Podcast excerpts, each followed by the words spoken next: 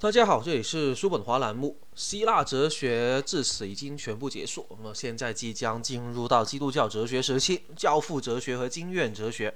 要了解何为教父哲学，教父哲学从何而起，基督教文化为何从一个边缘文化摇身一变成了西方文化的根基之一，那还得从晚期希腊之后的背景说起。之前聊到晚期希腊的四大哲学流派：斯多亚、伊壁鸠鲁、新柏拉图主义、皮浪主义，或者说怀疑主义。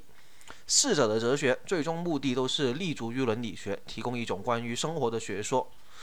而这些晚期希腊学派的衰落有两层原因：一，在这个实践生活的角度，一旦伦理学学说与现实的伦理实践出现矛盾，那么该学说就只能要么改造，要么让位给别的学说。斯多亚学派主张平等和按照平等的生活，随后有如儒家学说一般，逐渐被立为这个官方正统学说。写《城市录》的那位罗马皇帝马可·奥勒留，也真是斯多亚学派的代表人物之一。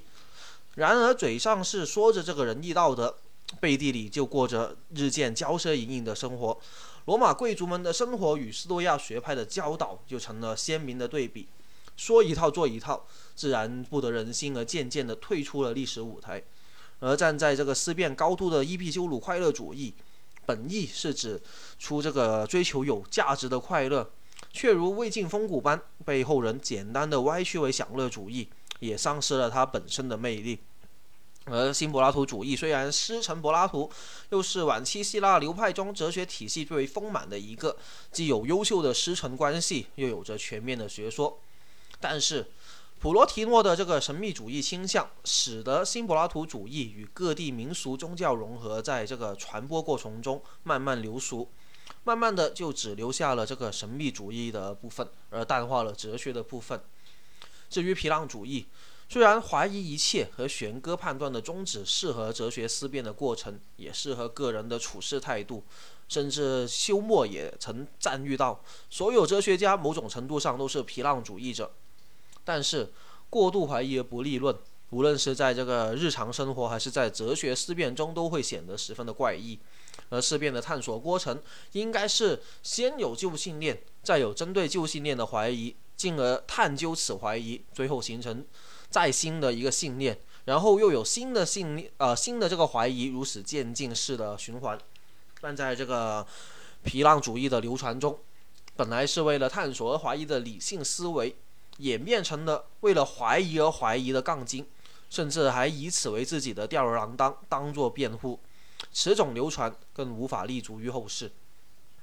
那么第二点，在这个理论受众的角度上而言，随着时代变迁，当时的哲学已经不像古希腊那帮闲暇的哲学家所探索的世界本源等惊奇浪漫的问题，而是转身考虑如何让生活变得幸福。那么，这种哲学的受众自然就从知识的追求者转移为一般大众，加之恰逢罗马化时期。罗马的大一统使得拉丁语成为官方语言，古希腊语依继一步步的失传，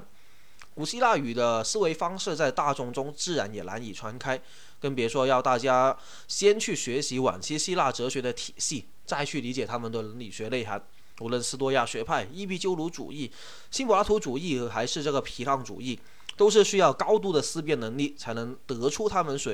所宣扬的这个哲学结论。斯多亚学派因洛克斯和宇宙秩序的不动心，伊壁鸠鲁主义者以原子论否定命定论，进而对真正的快乐进行思辨；新柏拉图主义者对柏拉图的理念论与亚里士多德的形而上学的结合，而皮浪主义者不但探究式的怀疑精神等等。假如只是在一种学院中作为一种学科流传，那么依然还是有其生命力的；但在罗马的文化融合下，古希腊语的氛围渐渐散失，将基于古希腊语的哲学转述为拉丁语，需要一定的翻译和校对的时间。而罗马各省之间的民俗宗教互相传播，又有不少民俗宗教以各自的教义为内核，在承载希腊哲学误传，使得哲学的学说内部也四分五裂。唯有站在后人的角度，才能分清谁才是真正的哲学，谁是当时流行的混合物。在这层背景下，希腊哲学渐渐失去其影响力，也是在意料之中。但这个时间是漫长的。不管几大学说后续发展的如何怪异，再怎么说也还是源于希腊和罗马之间的哲学流派与宗教民俗。故而晚期希腊的流派虽然是逐渐消亡，但一开始却没有受到太大的打击，而是慢慢渐渐消亡。与此同时，新兴的基督教群体却与希腊、罗马的文化格格不入。希伯来文化在当时的西方人眼里，俨然是一群不敬神者、不爱智慧者的文化。犹太人高傲的上上帝选民的姿态，与这个基督教面向大众如若有教无类般的门槛，加之基督徒否定当时一切别的宗教的态度，使得基督徒屡屡遭受当时罗马帝国的迫害。除了著名的如尼禄这种暴君以外，就连此前提到的哲学家皇帝马可·奥勒留，也以严厉的手段迫害当时的基督徒。因此。当时就急需一批有文化的代表人物来自证清白，并反驳一切的攻击。如新约圣经中罗马书等书信的作者使徒保罗，既是身为犹太人的血统，又接受希腊教育，有着犹太教徒、罗马公民、希腊知识分子等等的身份，以对哲学和当时民俗的理解来护教。而在基督教初始传播，即新约成书的年代，就称之为使徒时期。而后来，基督教护教，并逐渐成为罗马国教的公元二到六世纪，则被称为教父时期。教父时期的一大任务，就是驳斥当时罗马境内的思想偏见与反抗迫害，并吸收希腊哲学的资源，加之以利用，成为属于基督教的教父哲学。而在吸收这个希腊哲学的过程中，新思想的冲击，基督教内部也不可避免地产生不同的分歧。护教士认为，只有正确的信仰才能得救，而错误的信仰是异端。随着这些分歧不断扩大，基督教内部逐渐也有着这个正统与异端之争。